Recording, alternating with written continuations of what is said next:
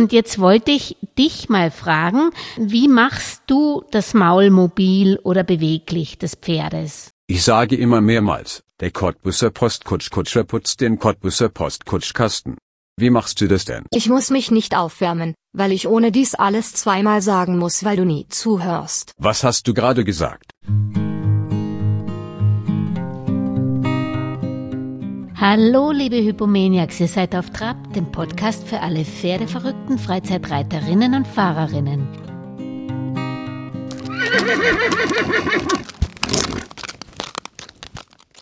Auf Trab zu Gast ist Pferdetrainerin, Dressurreiterin und Fachbuchautorin Britta Schöffmann.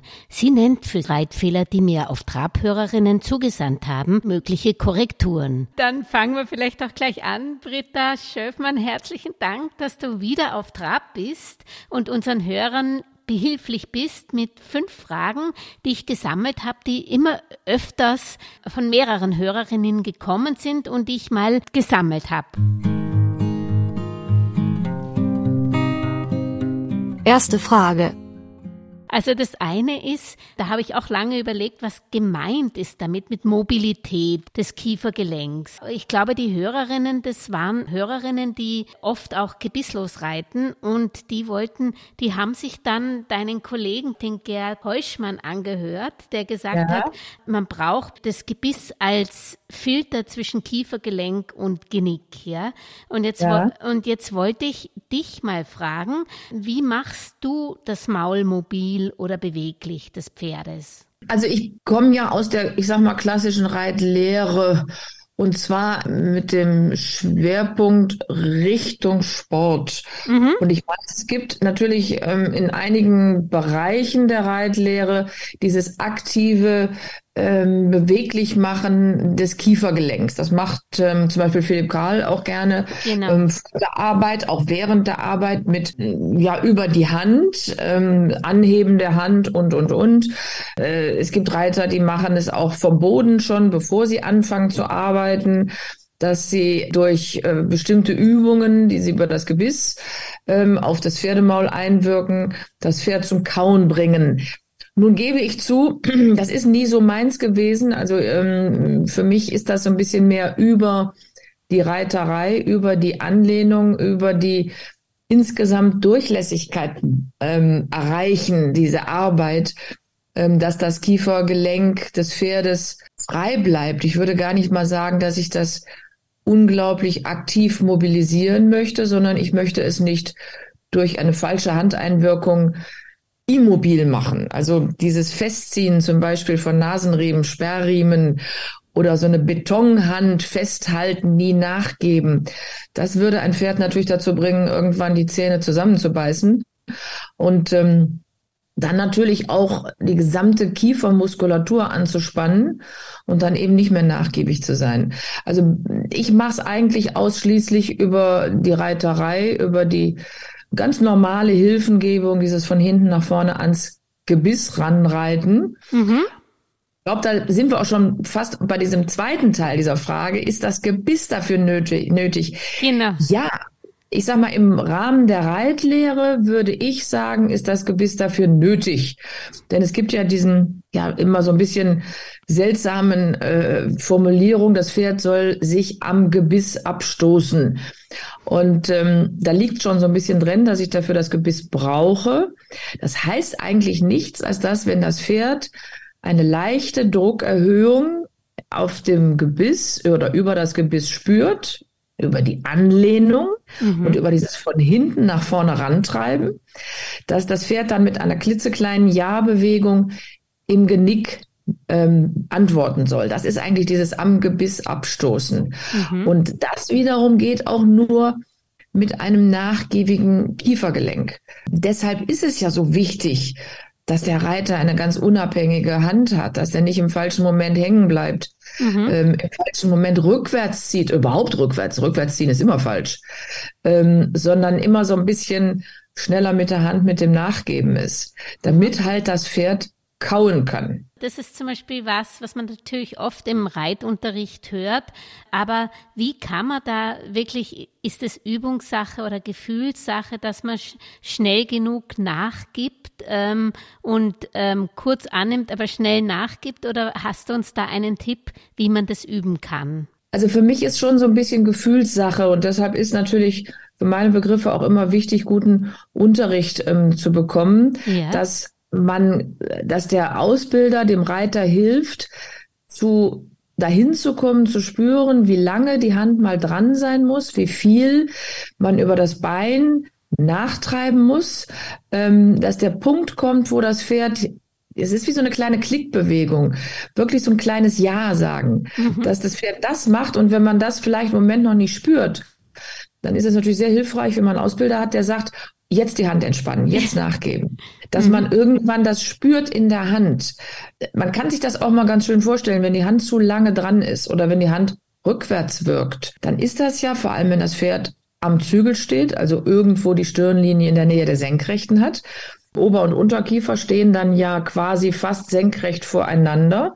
Und wenn man mit der Hand zu lange dran ist und nicht im richtigen Moment nachgibt, würde man den Unterkiefer des Pferdes ja nach hinten ziehen. Mhm.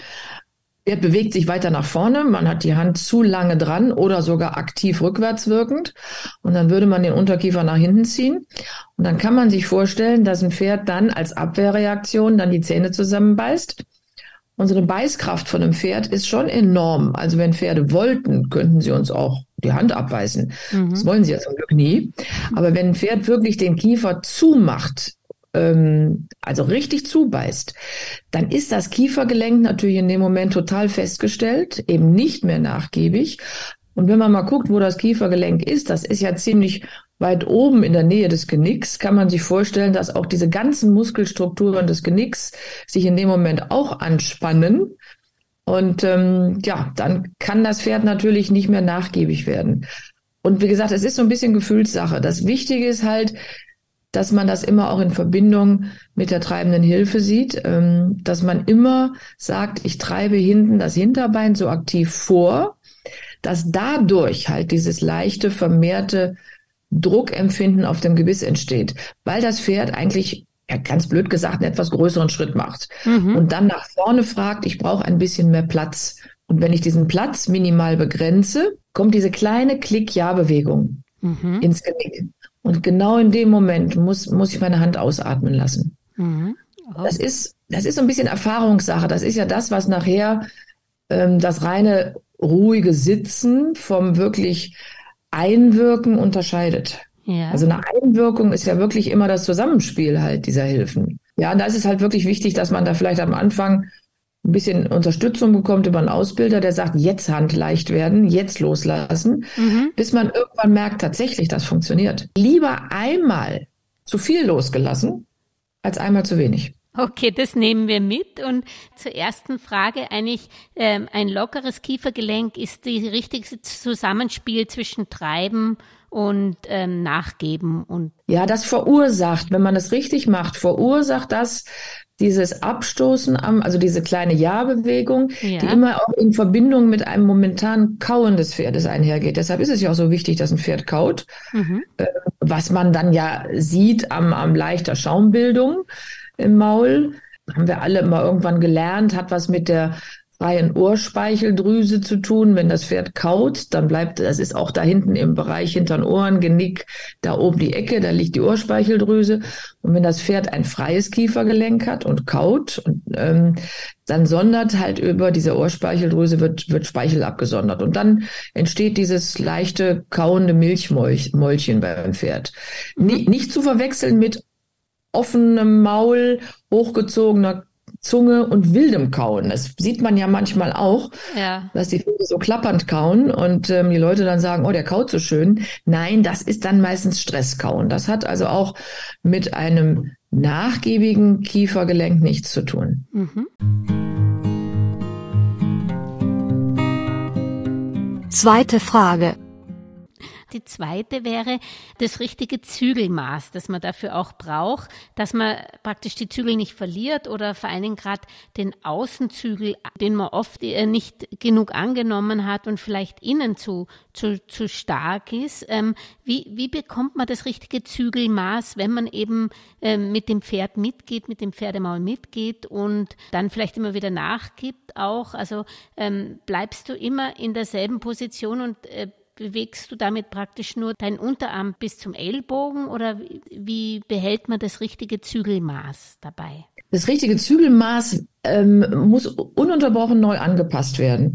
Also das ist, das ist nichts, was ähm, einmal Zügel nachfassen fertig und dann nur noch lenken. Das, das würde nicht reichen, sondern ich habe natürlich, wenn ich ein Pferd löse mit einem weiteren Rahmen, schon mal längere Zügel. Wenn ich ähm, ein Pferd im Schritt reite, Mittelschritt, starken Schritt, ähm, habe ich einen deutlich längeren Zügel, als wenn ich das Pferd im versammelten Schritt reite oder ähm, trabe. Je höher der Versammlungsgrad beim Pferd, desto kürzer wird der Rahmen. Also ich sag mal, aus einem querformatigen Pferd wird dann irgendwann so ein bisschen mehr ein quadratisches Pferd. Dieser Rahmen wird wirklich etwas quadratischer. Da muss ich auch das Zügelmaß wieder anpassen. Mhm. Und wenn ich dann wieder zum Schritt durchpariere, zack, müssen die Zügel wieder gleitend etwas länger werden, dass das Pferd den Hals wieder nach vorne aufmachen kann, aus der Schulter rauskommen kann. Also wie gesagt, Zügelmaß ist etwas, was ich ununterbrochen situativ anpassen muss. Das ist schon mal das eine. Mhm. Es gibt Leute, die reiten immer mit ganz langen Zügeln und sagen, ich habe eine ganz leichte Verbindung, ich habe nichts in der Hand. Das ist es auch nicht, weil ich will das Pferd ja einrahmen. Also wenn ich die Zügel ganz wegschmeiße, klar habe ich dann keine Verbindung, logisch. Oder wenn ich am Zügel ziehe, zu kurz habe, dann kann ich noch sagen, ich habe Anlehnung. Ja, mhm. aber das ist auch nicht das, was man haben will. Also dieses, das Zügelmaß hat natürlich auch was mit der Anlehnung zu tun, also mit dieser weichfedernden, gleichmäßigen, ruhigen Verbindung. Weil darüber kann ich natürlich, ja, das ist so, als, als hätte ich eine, eine Telefonleitung. Also darüber kann ich mit kleinsten Veränderungen der Faust, des, der Finger, ähm, mich eigentlich dem Pferd ja mitteilen, wenn das mhm. Zügelmaß korrekt ist für das, was ich reite. Und dann hast du eben vom Außenzügel äh, gesprochen. Ja. Ja, außen ist natürlich immer, ja, es ist nicht unbedingt das Außen auf der Bahn. Also im geradeaus. Wenn ich mhm. geradeaus reite, habe ich keinen Außenzügel. Das ist richtig. Dann reite ich in beide Zügel rein. Ja, viele, viele Reiter verwechseln immer, sie sagen ja, außen ist ja da, wo, wo die Bande ist. Das ist nicht. Wenn ich geradeaus reite, reite ich in beide Zügel. Dann habe ich eigentlich keinen Innen und keinen Außen. Mhm. Man kann sich schön vorstellen, also wenn man das Gleiche, was man da auf dem Viereck reitet, irgendwo auf dem freien Feld reitet, ja, wo ist da innen und außen? Ne? Keiner weiß es. Das entsteht wirklich erst in den Wendungen. In den mhm. und dann ist, ich sag mal, wenn ich zwei gleich lange Zügel habe, entsteht einfach schon, wenn ich es schaffe, das Pferd ein bisschen nach innen zu stellen, mit dem, mit dem inneren Zügel. Sag immer mit dem inneren Zügel, sage ich dem Köpfchen nur, in welche Richtung es gucken soll. Dann habe ich ein Innen, dabei sehe ich ganz leicht das innere Auge schimmern, die innere Nüster und passend dazu auch ein Außen. Und die, die Entfernung vom inneren Gebiss zur Faust, zur Hand, zur Reiterhand, ist dabei ja ein bisschen kürzer, weil ja wirklich, ich sag mal, die, die Seite kommt mir ja etwas näher, während ähm, das Pferd außen wird die Entfernung zur Reiterhand ja ein bisschen größer. Schon allein dadurch habe ich mehr Druck, leichten Druck auf dem äußeren Zügel. Das stimmt. Wenn ich dir nicht nachgebe, dann. Genau, und ich muss mhm. gerade so viel nachgeben, dass die Stellung auch möglich ist. Mhm. Ähm, das ist kein Wegschmeißen des äußeren Zügels, denn ich möchte etwas mehr Druck auf dem äußeren Zügel haben, mhm. Ähm, aber halt nicht so eine angenagelte Faust. Es gibt auch Reiter, die bewegen dann ihre äußere Faust in einer Wendung überhaupt nicht mehr. Die haben die wirklich wie einbetoniert versuchen dem Pferd den Kopf ein bisschen nach innen zu bewegen. Da zieht natürlich nicht nur der äußere Halsmuskel, sondern auch der äußere Zügel dagegen. Und dann klappt das nicht. Also man gibt immer so viel mit der äußeren Hand leicht vor, wie ich Innenstellung verlange. Das nennt man auch Stellung zulassen. Mhm, okay. Das ist ähm, ganz wichtig. Das hast aber sehr gut erklärt. Also weder die Außenhand wegschmeißen, sondern eben so viel wie ich Stellung reite, so viel muss ich auch außen nachgeben. Ja, und das, das Wichtige ist, weil ich über diese ganzen äußeren Hilfen und auch über die diagonale Hilfengebung, auch so ein typischer Begriff, der dabei natürlich zum Tragen kommt. Mhm. Also ich treibe ja in den Wendungen mit dem inneren Schenkel in Richtung des äußeren Zügels. Das heißt, ich stelle mit dem Zügel, ich biege mit dem inneren Schenkel und ähm, die äußeren Hilfen, sprich äußere Zügel und äußere Schenkel, halten das Pferd nach außen in der Spur und bewegen es auch. Es ist eigentlich, eigentlich ein bisschen wie im Westernreiten. Da gibt es ja den Begriff des Neck-Rainings. Ja. Bewegt man auch das Pferd, wenn man nach links will, indem man die Hand nach links schiebt. Und dann ist der rechte Zügel, also wenn ich nach links reiten will, also der äußere Zügel, mehr dran ja. und bewegt quasi die Außenschulter. Mhm. Und ähm, ich erkläre es gerne auch immer mal an so einem Häufchen Sand oder wenn man gerne backt an einem Haufen Mehl. Es käme ja keiner auf die Idee, diesen Haufen, wenn der nach links bewegt werden soll, von der linken Seite irgendwie rüber zu, ja, keine Ahnung was. Man kriegte den ja nicht rüber.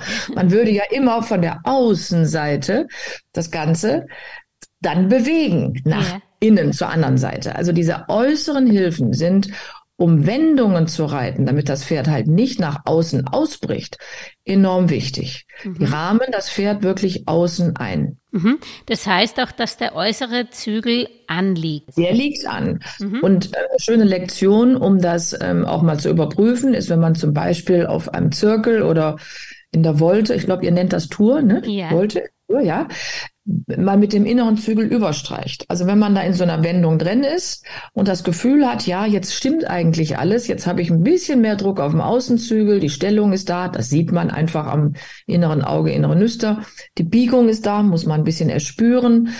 Ähm, und wenn man das Gefühl hat, jetzt könnte alles stimmen, einfach mit dem inneren Zügel mal überstreichen. Und wenn dann die Stellung und Biegung bestehen bleibt, dann weiß man, dass man das Pferd sicher an den äußeren Hilfen, also Außenzügel und äußerem Schenkel hat. Mhm. Wenn dann der Kopf des Pferdes plötzlich in die andere Seite flutscht, dann hat das nicht so funktioniert. Dritte Frage.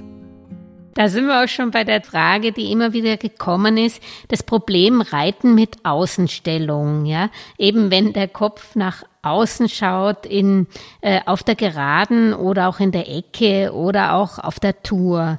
Ähm, was, äh, wie kann man das korrigieren? Fangen wir vielleicht zum Beispiel mit der Auf der Tour an. Was hat man da falsch gemacht? Man hat erstmal nicht so unbedingt was falsch gemacht, weil äh, die meisten Pferde sind ja mehr oder weniger schief, diese natürliche Schiefe. Das heißt, die eine Seite des Körpers ist ein bisschen verkürzter. Bei vielen Pferden ist es links. Sie sind links hohler, mhm.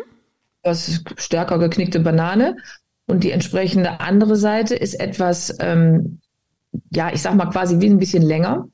Und wenn ich also ein Pferd, was auf der einen Seite links hohl ist, links rumreite, habe ich meistens nicht unbedingt Schwierigkeiten, das zu stellen und zu biegen.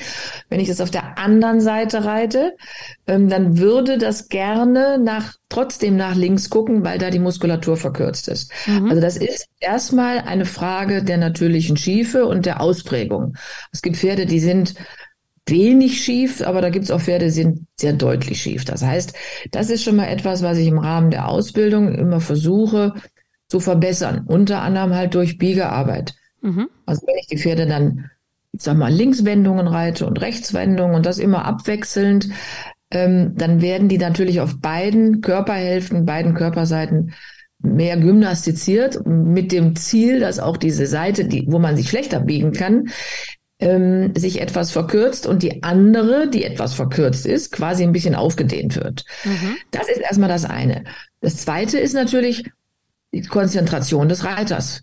Also ich muss natürlich als Reiter auch wirklich darauf achten, dass der Hals, der vor mir, wenn ich die lange Seite zum Beispiel entlang reite, wirklich gerade vor mir aus den Schultern des Pferdes rausgeht und ähm, ich kein Auge sehe, weder ein inneres noch ein äußeres.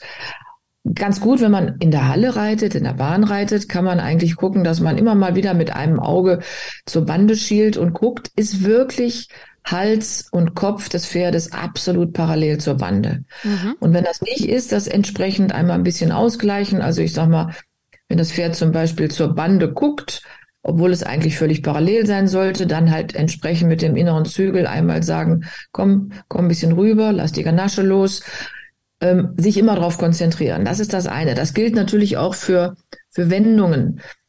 jedes Pferd kommt auch um die Kurve, ohne sich zu stellen und zu biegen. Mhm. Jedes Pferd käme auch in Außenstellung um die Kurve. Mhm. Ähm, aber man muss auch da wieder wissen, wenn die sich nicht nach innen stellen und biegen in den Wendungen, sondern nach außen gucken, dann würden die immer ihr Gewicht auf die innere Schulter bringen. Mhm.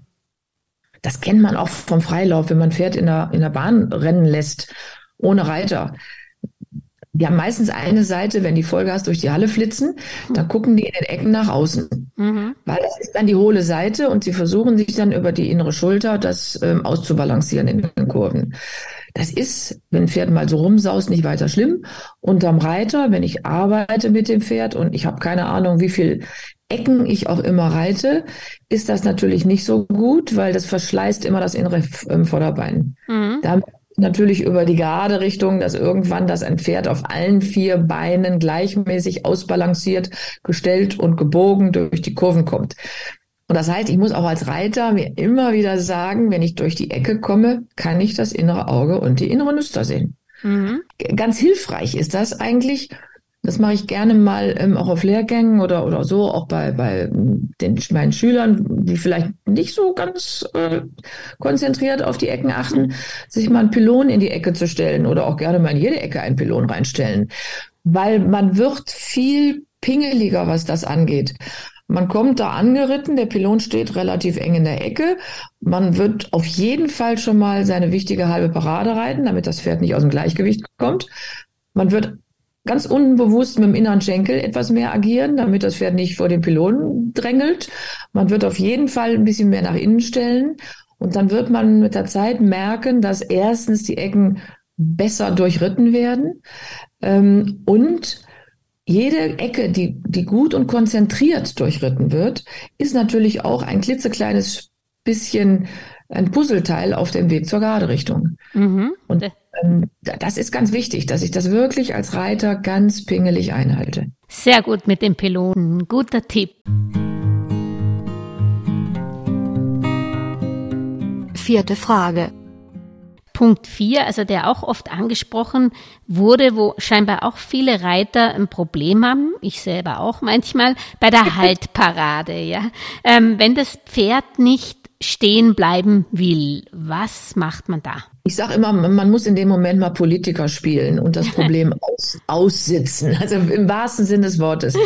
Es gibt ja es gibt ja manchmal, es gibt Unterschiede, warum ein Pferd nicht stehen bleiben will. Yeah. Manchmal ist es, weil der Reiter vielleicht einfach im falschen Moment wieder weggeritten ist eine Zeit lang. Also das Pferd wird vielleicht unruhig, der Reiter reitet schon weg.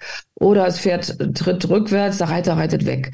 Dann gibt es natürlich auch Pferde, die, die finden stehen bleiben ein bisschen blöd, ein bisschen langweilig und sind so ein bisschen kribbelig und machen ein Schrittchen vor und dann bremst der Reiter wieder, machen sie ein Schrittchen zurück, dann wollen sie ein bisschen sich rumdrehen und auf alles, was diese Pferde tun, kriegen sie eine Reaktion vom Reiter. Ich habe festgestellt, dass es sehr, sehr, sehr oft hilft, mal gar nichts zu machen. Mhm. Also wenn man so ein Pferd hat, was so ein bisschen äh, quengelig wird beim Halten, ähm, einfach mal warten, bis es steht und überhaupt nicht reagieren. Wenn es ein bisschen nach vorwärts läuft, ja gut, wenn es nicht gerade wegläuft. Wenn es so ein Schrittchen nach vorne macht, nichts machen. Wenn es ein bisschen zur Seite will, nichts machen. Wenn es sich richtig rumdreht, schon mit dem inneren Schenkel sagen, möchte ich nicht. Aber wenn es so rumzappelt, wenn es geht, nichts machen. Und in der Sekunde, wo es mal ruhig stehen bleibt, zweimal einatmen und dann wegreiten, dass man das ruhig stehen bleiben belohnt. Mhm. Und wenn man das eine Zeit lang mal ganz konsequent macht, ähm, dann wird man merken, dass viele Pferde dann plötzlich anfangen, stehen zu bleiben. Weil ich glaube schon, dass manche Pferde auch ja, eine Reaktion des Reiters schon fast wie eine Belohnung annehmen. Also jedes Quengeln wird, wird vom Reiter mit einer Antwort bedacht und das Pferd hat irgendwann das, den Eindruck, wenn ich hin und her wackel, dann kriege ich immer eine Reiterreaktion. Ähm, ich weiß nicht, ob Pferde so denken oder, oder so empfinden, aber ähm, es ist auch oft, dass Pferde irgendwann verstehen, wenn ich ruhig stehe, dann darf ich aus dieser lästigen Situation raus. Mhm. Und einfach mal gar nicht reagieren. Also da ähm, ist weniger ist mehr in dem Fall. Wirklich weniger mehr. Wirklich das wie so, man sagt ja, Politiker sitzen Probleme gerne mal aus. Einfach mal aussitzen. Okay. Und was mache ich, wenn... Da stehen, dass wenn Pferde manchmal rückwärts gehen, das ist ja auch ein eine, eine Frage, glaube ich, die genau, du. Genau, äh, das wollte ich dich auch fragen. Genau, das ist auch sowas, man, das hängt ein bisschen davon ab. Ist das Rückwärtsgehen, weil der Reiter nicht schnell genug mit der Hand losgelassen hat? Mhm. Ähm, dann ist es natürlich eine Reiter, ein Reiterfehler, da muss er beim nächsten Mal etwas schneller sein. Es gibt aber auch Pferde, die kommen so ein bisschen in die Parade rein, ziehen einmal am Zügel, machen, weil sie sich quasi selber eine annehmende Zügelhilfe gegeben haben, einen Schritt zurück und dann gibt's ganz viele Reiter, die in dem Moment, weil sie ja nicht rückwärts wollen, mit der Hand vorgehen, leicht nach vorne kippen. Mhm. Was eigentlich annehmende Zügelhilfe, leichtes Entlasten, Hand vor, auf den Rückwärtstritt Rückwärts. eigentlich eine perfekte Rückwärtshilfe ist. Ja. Obwohl sie sie gar nicht geben wollten. Aber unbewusst geben sie oft in dem Moment. Mhm. Äh, auch hier mal in, in sich und seinen eigenen Sitz reinhorchen. Ist dies verursachen, weil die eigene Hand zu langsam ist oder weil das Pferd zu sehr in die in das Halten reinzieht und dann rückwärts rennt. Und wenn es das tut, würde ich auch sagen, einfach mal schwer sitzen bleiben, eher ein bisschen nach hinten lehnen, die Beine bleiben ruhig liegen und erst dann in, nachgeben, in dem Moment, wo das Pferd wieder stehen bleibt. Mhm. Also manche Pferde sind ja sonst irgendwann völlig verunsichert. Ja, der Einstieg in dieses Rückwärts kommt vielleicht vom Pferd. Aber das, was dann folgt mit dem Vorkippeln, Hand vor und so, kommt vom Reiter, ist eine Rückwärtshilfe. Und irgendwann ist, sind manche Reiter dann verärgert und treten ihrem Pferd nochmal in den Hintern und sagen, jetzt bleibt doch endlich stehen. Und dann kommt, was nennt sich Trainingsverwirrung. Das Pferd hat überhaupt keine Ahnung mehr, warum es jetzt so eine Einwirkung kriegt, weil es hat doch eigentlich alles richtig gemacht, weil es mhm. ja fast eine Rückwärtshilfe war. Deshalb auch hier mein Tipp, ruhig sitzen bleiben, warten, bis das Pferd stehen bleibt und dann nachgeben. Mhm. Das heißt, dass auf keinen Fall mit den Rückwärtshilfen, ob ungewollt oder gewollt, noch darin bestärken. Noch dran bestärken. Mhm. Und selbst wenn das Pferd jetzt mal zehn Meter rückwärts gehen würde, irgendwann bleibt stehen, weil rückwärts ist ja eine relativ anstrengende mhm. Übung. Hankenbeugung, Lände kommt hoch und, und, und. Keiner würde absichtlich zehn Meter rückwärts richten oder 15. Das ist schon fast eine Strafe. Wenn das Pferd aber einfach nach hinten marschiert und denkt, in Anführungszeichen, äh, und jetzt wird es früher oder später stehen bleiben. Und in dem Moment gebe ich nach und sage Danke. Und mhm. dann machen, hören auch viele, viele Pferde von denen, die sich das schon so ein bisschen angewöhnt haben, halten, einmal reindrücken, nach hinten entziehen, hören damit irgendwann auf. Mhm ohne dass ich da womöglich noch strafen muss, weil strafen ist immer, ist immer schlecht. Das ist, verstehen die meisten Pferde nicht. Okay. Und dann ist auch noch ein Problem, das sieht man sogar oft auf Turnieren und ich habe es eigentlich in der Kutsche immer beim Halten das Problem, dass das Pferd zwar stehen bleibt, aber dann sich leicht nach links oder rechts seitlich ausbricht. Ähm, was kann man da machen oder sollte man das immer gleich korrigieren? Das kommt wieder drauf an. Ähm, wenn das während der Parade passiert, dann ist es meistens aus der natürlichen Schiefe. Das Pferd tritt eben nicht ganz gleichmäßig in beide Hände rein, mhm. sondern auf der einen Seite etwas mehr, auf der anderen Seite weniger und dadurch weicht es meistens zur, zur hohlen Seite etwas aus, weil es da weniger Last aufnimmt. Das ist im Laufe der Zeit, wenn man das Pferd mehr und mehr und besser gerade gerichtet hat in sich, wird das weniger. Es gibt natürlich auch wieder Pferde, die ähm, wenn sie stehen, ähm, ja, rückwärts geht nicht, vorwärts geht nicht und dann sagen sie dann, gut, dann weiche ich zur Seite aus, die dann den, die Gruppe wegdrehen. Das würde ich dann schon mit dem entsprechenden Schenkel unterbinden und sagen, nee, bleib mal mehr oder weniger gerade stehen. Mhm. Wenn ein Pferd leicht schief steht, würde ich in der, im Halten nicht mehr großartig korrigieren im Training, sondern lieber eine neue Parade reiten und da versuchen, besser an die beide Hände, an beide Zügel ranzutreiben. Weil sonst kann man ganz schnell die Sache verschlimmbessern und dann bleiben die Pferde auch irgendwann nicht mehr stehen, weil man kaum noch einatmen darf und die meinen schon, sie müssten etwas wieder korrigieren und dann fängt die Wackelei wieder an. Also wenn man dann merkt, oh, steht nicht ganz gerade, lieber nochmal anreiten oder antraben, nochmal eine neue Parade, konzentrierter reiten und ähm, dann gucken, ob die gerader ist.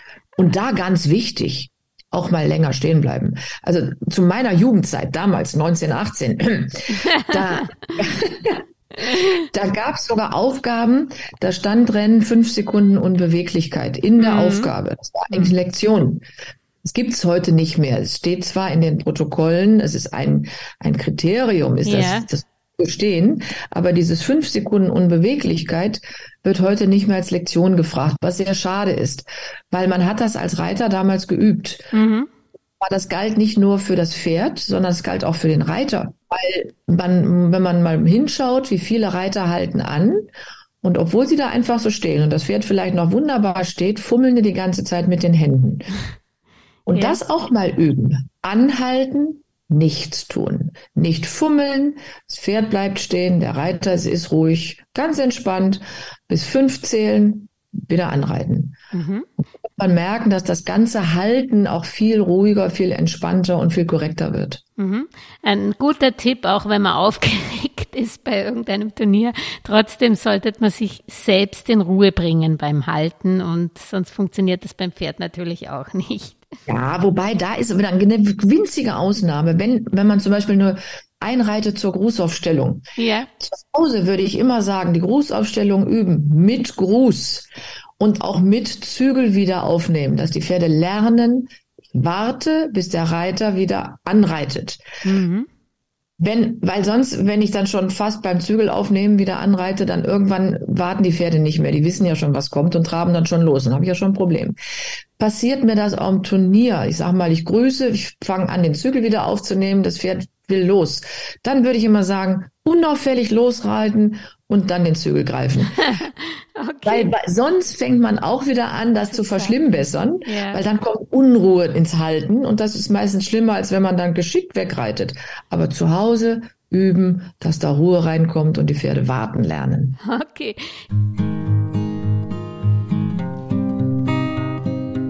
Fünfte Frage. Jetzt sind wir davon ausgegangen, dass die Haltparade auch funktioniert hat.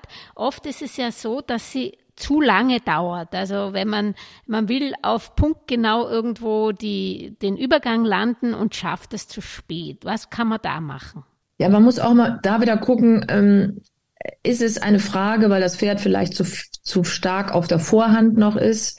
Ähm, kommen die halben Paraden nicht so wirklich durch? Also eine ganze Parade besteht ja aus mehreren halben Paraden, was nicht heißt, dass das eine Stotterbremse ist, sondern dass ich das Pferd über die halbe Parade halt vorher so ein bisschen mehr aufs Hinterbein schließe, weil dann kann es besser am Punkt genau zum Halten kommen. Ähm, das ist immer so ein bisschen, muss man gucken, woran kann es liegen? Oder drückt das Pferd in der Parade nach vorne weg. Auch das hat damit zu tun, wenn halbe Paraden nicht durchkamen, dass es, wenn es hinten nicht mehr Last aufnimmt, das irgendwo ausbalancieren und ausgleichen muss. Und dann fängt es an, nach vorne reinzudrücken. Auch dann würde die Parade nicht mehr ganz durchkommen. Ist so ein bisschen Übungssache. Ähm, man, manchmal hilft es auch, wenn man vor allem wenn das Pferd so etwas durch die Parade durchläuft, sich einmal vorstellt, wenn er jetzt nicht anhält, dann stürzt sich leider Gottes 1000, Kilo, äh, 1000 Meter in den Grand Canyon ab.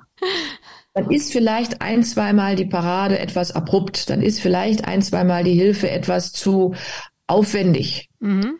Ähm, aber dann wird's punktgenauer. Und wenn ich dann so ein bisschen das Gefühl dafür kriege, wo muss ich anfangen mit meinen halben Paraden, wie groß muss die Intensität der treibenden und auch wieder zurückholenden Hilfe sein, ähm, wie, wie viel Zügel brauche ich, wann, wann muss ich denn loslassen, ähm, dann kriege ich das irgendwann besser hin. Es gibt noch einen klitzekleinen Korrekturtrick, aber den sollten wirklich auch nur schon relativ erfahrene Reiter mal einsetzen ähm, man kann mit einer winzigen kleinen Rechts-Links-Bewegung, wie so ein kleines Ritschratsch, als würde man sagen, lass das. Wenn man merkt, man kommt zu dem Punkt, wo man halten will, man trabt dahin, man hat seine halben Paraden, man merkt, das Pferd macht so ein bisschen die Zähne zu und zieht an einem. Mhm. Dass man dann mit einer winzigen Bewegung, lass das. Das ist, der Kopf bewegt sich dabei nicht. Es ist auch kein Riegel, das ist auch kein Hinher, Hinher, Hinher. Mhm. Das ist ein klitzekleines, blitzschnelles Lösen des Gebisses, was für die meisten Pferde unangenehm ist. Und überraschend vielleicht. Und die, genau, die meisten Pferde machen, hups, was war das? Huch, stocken einen Moment und in dem Moment muss ich nachgeben. Mhm. Das ist eine Korrektur, wenn die Pferde sich das mit dem Ziehen schon so angewöhnt haben. Eine Korrektur, die ich nur vorübergehend ab und an mal einsetzen möchte. Ist aber auf jeden Fall besser, als wenn ich anfange zu ziehen. Weil dann bin ich ja wieder an dem Bereich, ich ziehe den Unterkiefer nach hinten, das Pferd macht, macht die Zähne zusammen, dann sind wir wieder an dem äh, Genick und dem Kiefergelenk, was nicht mehr nachgiebig ist. Mhm. Und das ist dann etwas, was auch schon mal über mehrere Sekunden dauern kann, was fürs Pferd extrem unangenehm ist. Also dann lieber so ein Bruchteil einer Sekunde, ähm, eine klitzekleine korrigierende Einwirkung, und aus der ich nachgeben kann, weil das ist auch hier immer wichtig. Ich muss nachgeben können. Mhm. Und hast du eigentlich in deiner Turnierzeit nie ähm, einfach die, die Punkte imaginär vorweggenommen, dass du einfach angefangen hast mit den Paraden früher, als eigentlich zu dem Punkt hin notwendig ist? Oder äh, hilft es nicht, weil man dann irgendwann wirklich zu früh mit, mit, mit, mit den Paraden kommt. Also je besser die Paraden durchkommen, desto später muss ich sie natürlich reiten. Also es, es hat auch wieder zwei Sachen. Man ja. muss auf der einen Seite sich konzentrieren. Man muss wirklich sagen, ich suche mir immer einen Punkt aus, um eine Parade zu reiten. Ähm, das kann ja auch ein Zirkelpunkt sein, aber einfach ein Punkt oder ein Pfosten oder irgendwas, dass man so ein bisschen ein Gefühl dafür kriegt. Aber wenn ein Pferd wirklich an zwei Fingern die Parade durchlässt, sag mal, ein gut gerittenes, in der gut in der Versammlung ausgebildetes Pferd, das kann ich fast bis zu diesem Punkt reiten und mit einer halben Parade in, in der ganzen Parade schon fast enden. Mhm. Kommt mit einem jüngeren Pferd da rein, was natürlich noch nicht so gesetzt auf dem Hinterteil ist. Und gesetzt heißt wirklich, die Vorstellung, man würde einem Pferd einen Stuhl unter den Hintern, unter die Gruppe äh, setzen können und es könnte sich da draufsetzen. Das ist dieses Gesetztsein. Mhm. Wenn ein junges Pferd, das kann das ja noch nicht, das schiebt ja mehr nach vorne. Ähm, da muss ich etwas früher anfangen zu parieren, damit ich am Punkt dann tatsächlich auch womöglich den Übergang oder das Halten reiten kann. Mhm. Das muss man so ein bisschen ausprobieren. Aber je besser und durchlässiger die halben Paraden durchkommen, je höher der Versammlungsgrad ist, desto genauer kann ich bis zum Punkt reiten und da tatsächlich, zack, parieren. Ohne große Vorbereitung. Das ist aber wirklich auch eine Frage von Durchlässigkeit, ähm, von, von Gefühl des Reiters. Und manche Reiter, die schön an ihren Paraden gearbeitet haben und dann irgendwann merken, oh, die kommt jetzt immer schöner durch und die sich dann konzentrieren, sie wollen vielleicht bei A mal schön anhalten stehen dann plötzlich einen Meter zu früh, weil sie gar nicht damit rechnen, dass die Parade so toll durchkommt. Ist dann ein bisschen Übungssache. Eine letzte Frage. Wie kann man verhindern, dass das Pferd aus, äh, im Galopp ungewollt ausfällt, beziehungsweise auch äh, von den Galopp in den Trab hineinflüchtet? Ja, das ist eine, eine schwierige Frage, weil das natürlich wieder ganz, ganz, ganz viele unterschiedliche Ursachen hat. Mhm. Ähm, angefangen natürlich vom, vom, vom Pferd, wenn das Pferd noch nicht gut ausbalanciert ist, ähm, dann kann es schon mal sein, dass es ausfällt. Wenn es stark auf die Vorhand kommt, das ist dann ja auch ein Balanceproblem dann kann es sein, dass es in den Trab ausfällt, nach dem Motto, bevor ich die Füße verliere, rette ich mich lieber in eine Gangart, wo ich das vielleicht besser hinkriege. Wenn ein Pferd dreimal an derselben Stelle ausgefallen ist, dann wird es eventuell zu dieser Stelle schon kommen und schon, egal ob Gleichgewichtsverlust oder nicht, da auch durchparieren, weil es das dann schon fast da gelernt hat. Es ist natürlich auch eine Frage des Reiters. Wenn ich einen Reiter habe, der selber noch nicht besonders ausbalanciert ist, der selber noch nicht seinen Sitz sehr unter Kontrolle hat, der das Tempo noch nicht so sehr unter Kontrolle hat, dem passiert das natürlich auch schnell, dass das Pferd dann mal ausfällt. Also das Ausfallen hat Unterschied oder kann unterschiedliche Ursachen haben. Mhm. Einem erfahrenen Reiter mit einem mehr oder weniger gut durchgerittenen Pferd wird das gar nicht passieren. Im Gegenteil. Die haben manchmal eher das Problem, wenn der Übergang am Punkt aus dem versammelten Galopp in den Trab kommen soll, dass die Pferde gar nicht durchparieren, sondern sich immer mehr setzen und versammeln und setzen und versammeln und setzen und versammeln. Das passiert einem mit einem weniger ausgebildeten Pferd nicht. Da braucht man eigentlich nur die Galopphilfe wegzulassen, dann fallen die schon in den Trab. Ja. Also, das, ähm, das ist so ein bisschen schwierig zu beantworten, weil mhm. es ist wirklich, es ist sehr, sehr abhängig davon, ob es ein Reiterfehler ist, weil der Reiter in seiner Einwirkung noch nicht gut ist. Ist es das falsche Tempo? Pferde sind nicht blöd, wenn die merken, das Tempo passt nicht, dann retten die sich schon mal. Ähm, ist es ein Balanceproblem?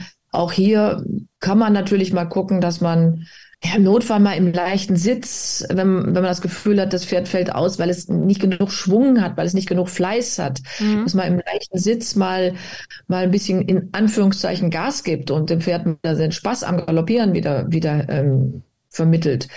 Aber wie gesagt, das ist etwas, das muss man sehen, um die Ursache für dieses Ausfallen beurteilen zu können. Das kann sehr, sehr viele Ursachen haben. Mhm. Aber ich halte fest, dass also solche, auch solche Fehler sollte man korrigieren, wenn jetzt ein Pferd ausfällt, dann pariert man eben durch und ähm, tut aber nochmal angaloppieren, nehme ich an. Ja, ich würde auf jeden Fall immer noch mal angaloppieren, ähm, weil es gibt natürlich auch Pferde, die fallen aus bei Reitern, die vielleicht anfangen, die Pferde versammeln zu wollen.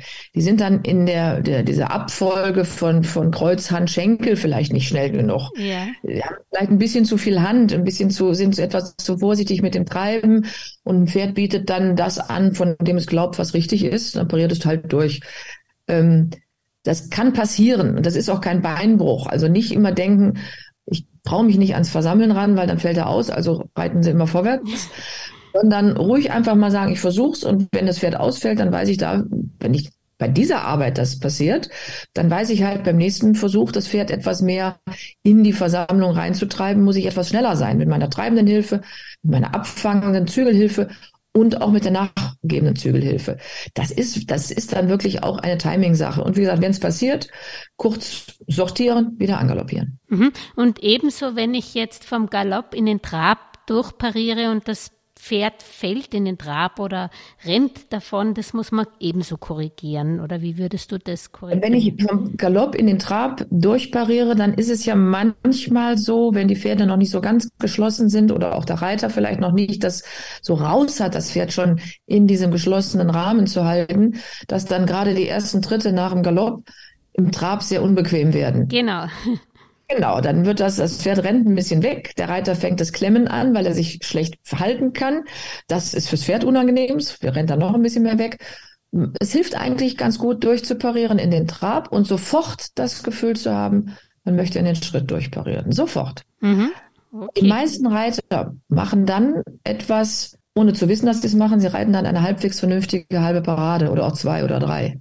Mhm. Also der Versuch, in die nächst niedrigere Gangart durchzuparieren, ist ja nichts anderes als eine halbe Parade.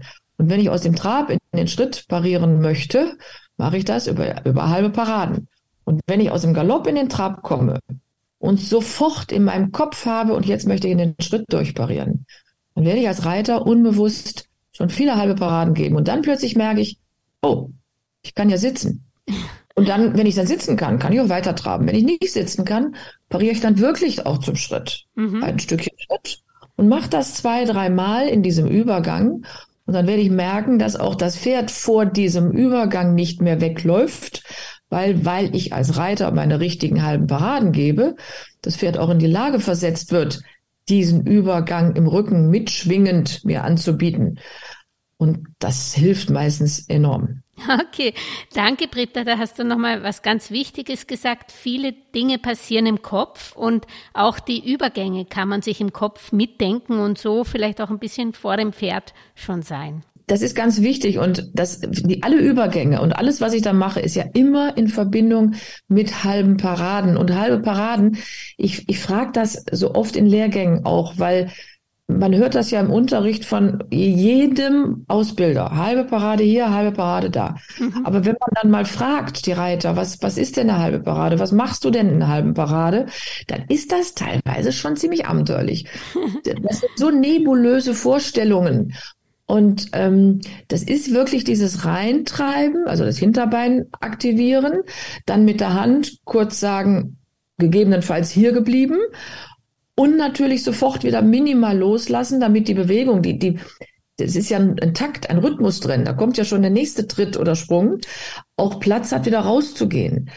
Und am allereinfachsten ist das wirklich, ich sage den Leuten immer, stell dir vor, du parierst durch. Mhm. Weil die meisten können gut vom Trab in den Schritt durchparieren. Mhm. Ja, das stimmt. Ja. Das ist eine halbe Parade. Und stell dir vor, du reitest jetzt, willst jetzt in den Schritt durchparieren. Und im allerletzten Moment, wenn du merkst, jetzt passiert's gleich, sagst du auch, nö, ich trab doch weiter. Wenn man das macht, dann hat man eigentlich eine halbe Parade gegeben. Und damit kann man dann wirklich spielen, auch innerhalb der Gangarten. Sehr schön.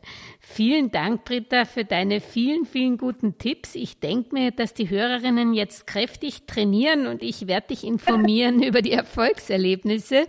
Und ich hoffe, ich darf dich dann im halben Jahr mit der nächsten Rund Fragerunde wieder kontaktieren. Ja, du kannst jederzeit anrufen, gerne.